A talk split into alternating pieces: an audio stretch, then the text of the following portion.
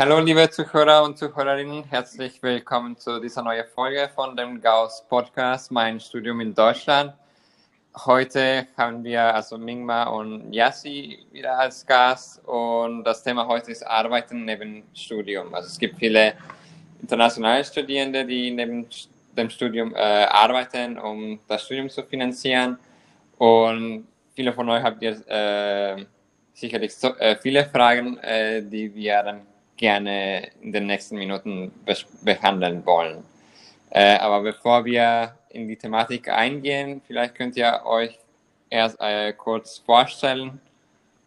Ja. ja Wer fängt an? Ich fange an.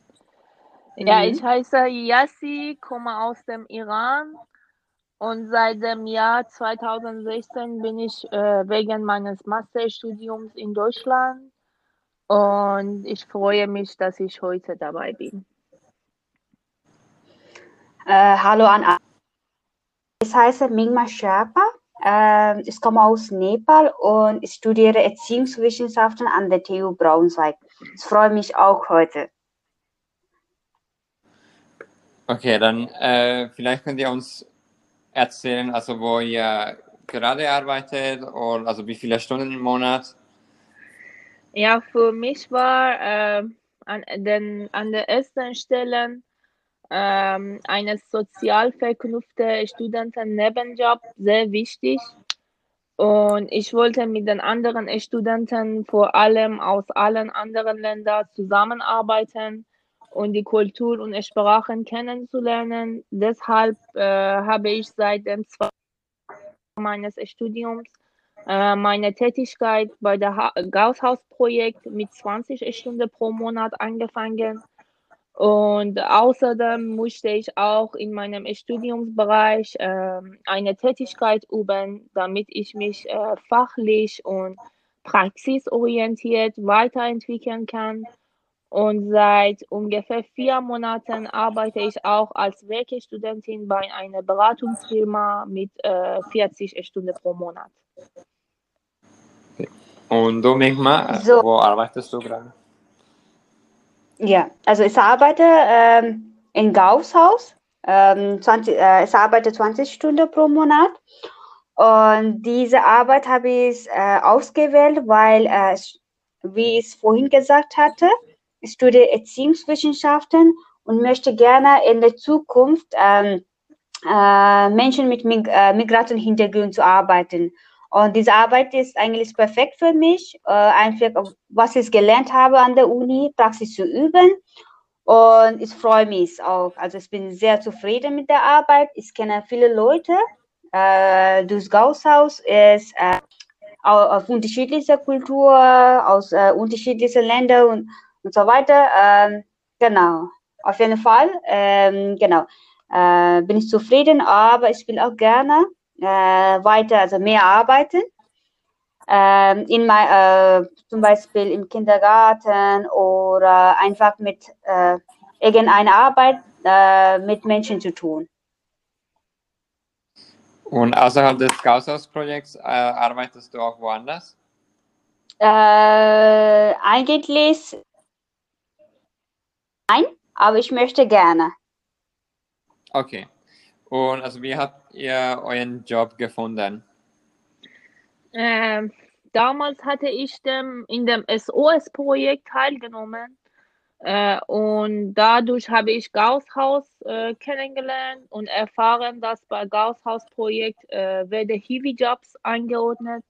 Ich habe auch ein paar Mal im Gausshaus-Projekt teilgenommen und ich fand die Atmosphäre im Gausshaus sehr angenehm und freundlich. Äh, daher habe ich mich dort beworben und den Job bekommen.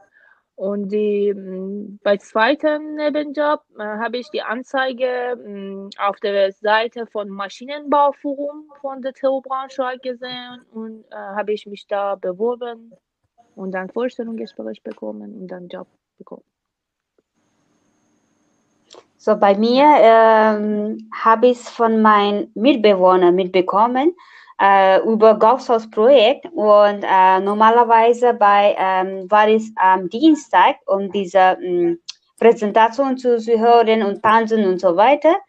Und da habe ich mitbekommen, da äh, es gibt eine hm, diesen Job und dann habe ich dort beworben und ja, habe ich Job bekommen. Und also hattet ihr Schwierigkeiten bei der Jobsuche, also auch bei äh, anderen Jobs, die ihr dann von, vor dem Gausshaus hattet? Äh, ja, bei mir gab es einige Schwierigkeiten für Jobsuche. Erstmal ganz am Anfang äh, wusste ich nicht, wo ich die Anzeigen finden kann. Und außerdem wusste ich nicht, wie ich meine äh, Bewerbungsunterlagen wie Lebenslauf und Anschreiben formulieren musste. Und ähm, einerseits habe ich mir im Internet viele Muster für Lebenslauf und Anschreiben angeschaut und äh, dann andererseits habe ich äh, diese mit Hilfe meiner deutschen Freundin korrigiert und angepasst. So, auf jeden Fall. Bei mir gab es auch Schwierigkeiten. Erstmal, äh, ich wusste nicht, wo ich, äh, äh, wo ich suchen soll. Äh, zum Beispiel Internet, wenn ich in Internet suche, meistens kommt dieser äh, Job äh, als Kassierer oder Putzen und so weiter.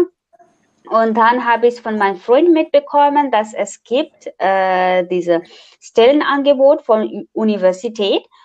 Und äh, genau, und da habe ich äh, geschaut, aber mit der Zeit äh, leider meine Fach, also ich wollte arbeiten, wo Richtung meine Fach. Und das war schwierig. Und äh, jetzt wegen Corona, also es gibt kaum Hiwi-Job äh, oder studentische, äh, studentischer Job und genau. Auf jeden Fall, also man muss immer äh, mehr beachten, immer mehr, also äh, schauen, ob es immer noch gibt oder sowas.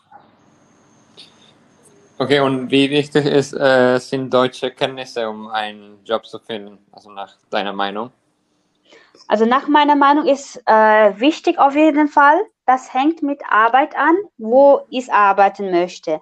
Zum Beispiel, wenn du, äh, wenn ich als Putzen oder Kinderbetreuung äh, und so weiter arbeiten möchte, äh, Sprache ist nicht so wichtig, aber für die äh, studentische Job, Hiwi-Job, äh, ist das sehr wichtig. Und äh, auf jeden Fall, also, also Sprache, wir sind in Deutschland und Sprache ist diese wichtigste äh, Kommunikation. Und deswegen, daher denke ich, das ist auf jeden Fall wichtig. Und ähm, ja, es wurde auch äh, die Leute, äh, andere Leute sagen, dass auf jeden Fall, äh, also Sprache zu äh, üben und so weiter.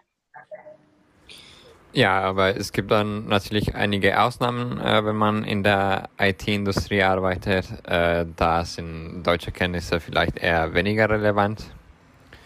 Und ja, also EU-Studierende sind einigermaßen gleichberechtigt wie deutsche Studierende im Arbeitsmarkt. Ähm, aber wenn man aus, also nicht aus der Europäischen Union kommt, dann gibt es dann viele besondere Regelungen. Was musste man dann in diesem Fall beachten? Ähm, ja, internationale Studierende ähm, von dieser Regeln dürfen äh, 120 volle oder 240 äh, halbe Tage im Jahr arbeiten. Äh, sie dürfen sich nicht selbstständig machen oder freiberuflich arbeiten. Und wer mehr arbeiten will, braucht die Zustimmung äh, der Agentur für Arbeit und der Ausländerbehörde. Und äh, davon ausgenommen ist die Arbeit als äh, wissenschaftliche Hilfskraft äh, sie kann zeitlich un unbegrenzt äh, ausgeübt werden. Ja, aber ich glaube, da, ähm, dabei ist auch zu beachten, dass äh, das Studium damit nicht gefährdet ist. Ja. Weil, ja, wenn man erst sich dann mehr auf die Arbeit konzentriert und am Ende keine Prüfungen ablegt, dann ja, genau. bekommt man auch eine, äh, Probleme mit der ja, Ausländer. Das muss so sein, dass das Studium als Hauptbeschäftigung und der Nebenjob als Nebenbeschäftigung ja, genau. Und also welche Art äh, von Arbeit können ausländische Studierende üben? Mm, ja, neben den, äh, also neben dem Studium hat man äh, vielfältige Möglichkeiten zu arbeiten. Äh, dabei sollte man wählen, ob man etwas machen möchte, äh, was zu seinem Studium und der späteren Tätigkeit passt oder etwas, äh, was gar nicht mit dem Studiengang zu tun hat.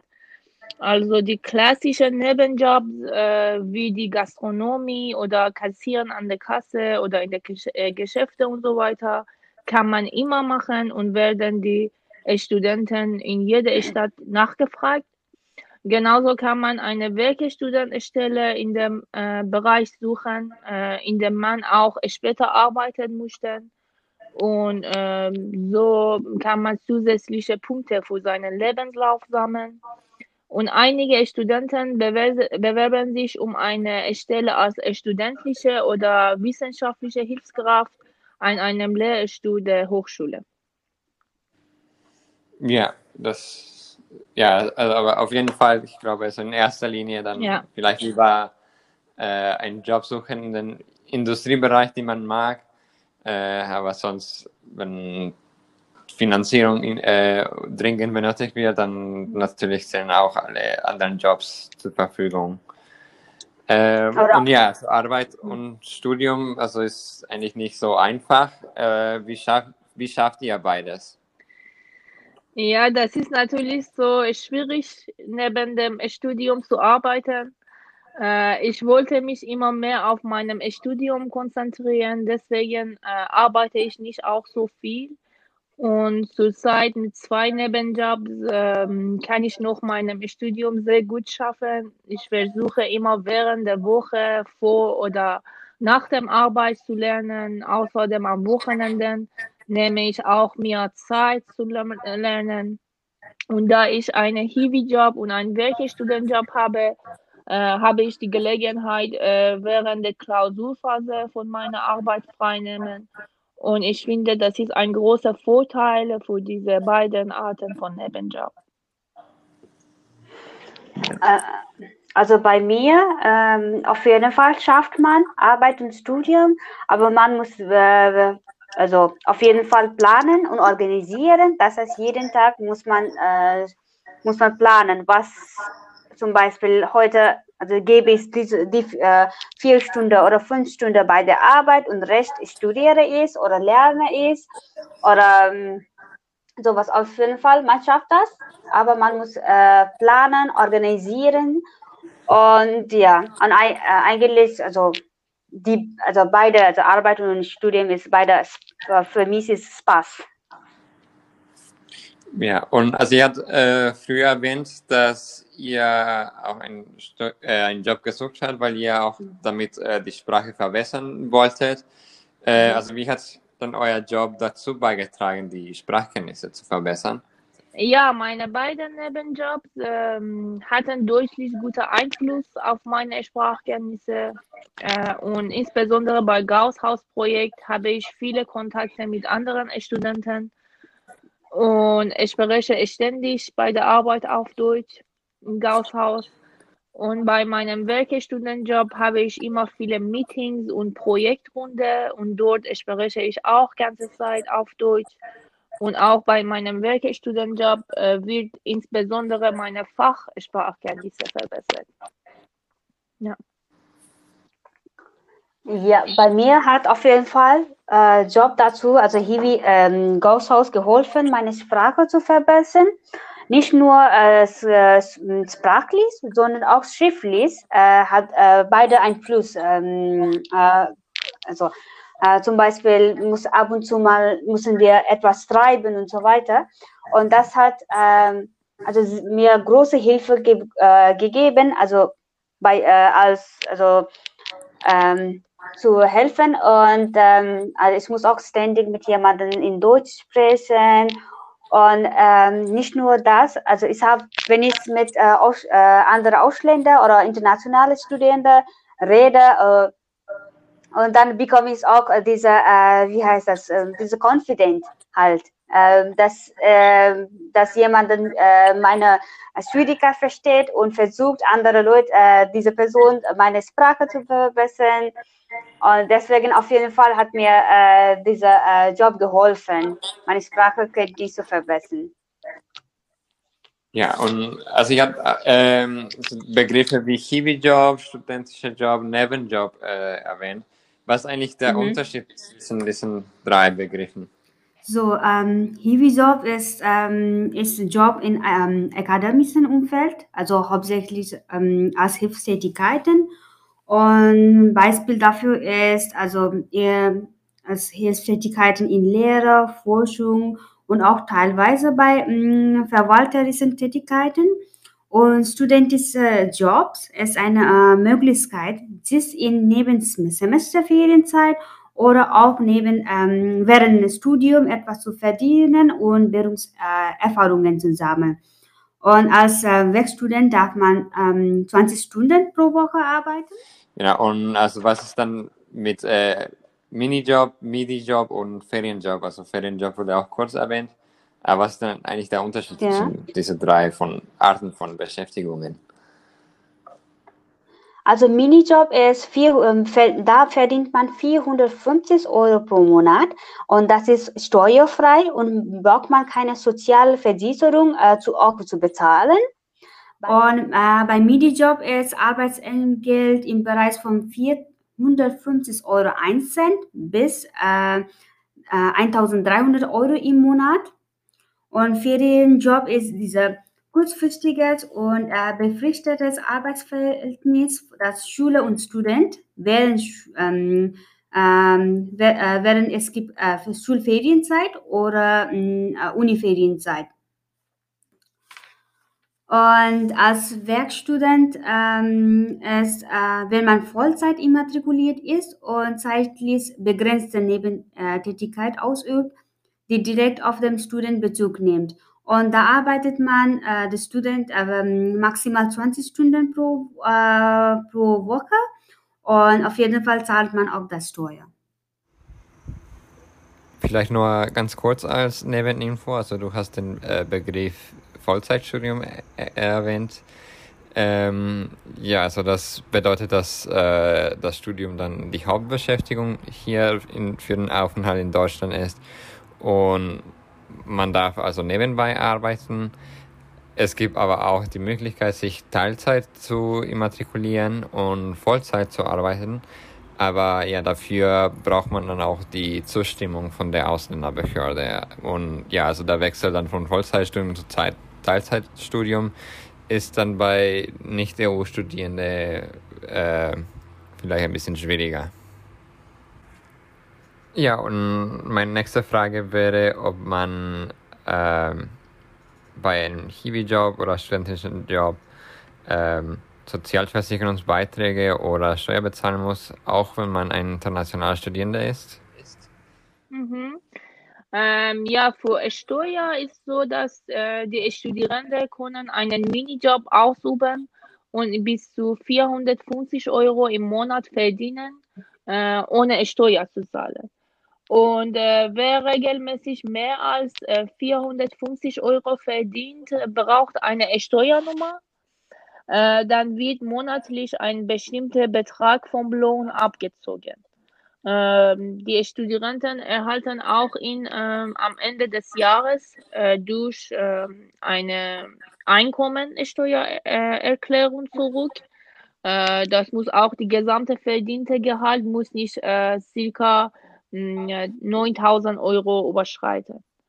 Äh, und außerdem darf äh, eine Vollzeitstudent nicht mehr als 80 Stunden pro Monat arbeiten, äh, damit das Studium als Hauptbeschäftigung und das Nebenjob als Nebenbeschäftigung hinsichtlich ähm, der Steuer- und studentische Versicherung anerkannt wird.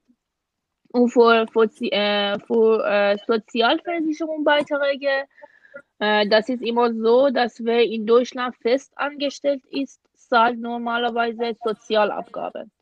Äh, die sind die Beiträge für die Krankenversicherung, die Pflege, Renten und Arbeitslosenversicherungen. Äh, und äh, Einkommen äh, von bis zu 450 Euro bleibt immer beitragsfrei. Und wer über einen längeren Zeitraum beschäftigt wird, äh, ist rentenversicherungspflichtig. Und die Studierenden äh, zahlen meist äh, geringe Beträge und auch nur äh, dann, äh, wenn sie mehr als 450 Euro im Monat verdienen. Ja, und also du warst auch schon äh, bei unserer ersten Folge von diesem Podcast und hattest erwähnt, dass du äh, einen Sprachkurs vor dem Studium gemacht hast. Ähm, darf man auch in dem Fall arbeiten? Mm, äh, ja, wer einen äh, Sprachkurs, äh, wer jemand, wer, mm, also, äh, wenn jemand einen Sprachkurs besucht oder im Studiencollege studiert, ähm, darf generell nur mit Zustimmung der Agentur für Arbeit und der Ausländerbehörde arbeiten und nur mm, in den Vorlesungsferienzeit. Aber ich habe selber während meines Sprach, äh, Sprachkurses nicht gearbeitet, mh, äh, da ich intensive Kurse besucht hatte und nicht so viel Zeit übrig hatte. Und ich wollte auch erstmal äh, früher das erforderliche Sprachzeugnis äh, für das Studium erhalten.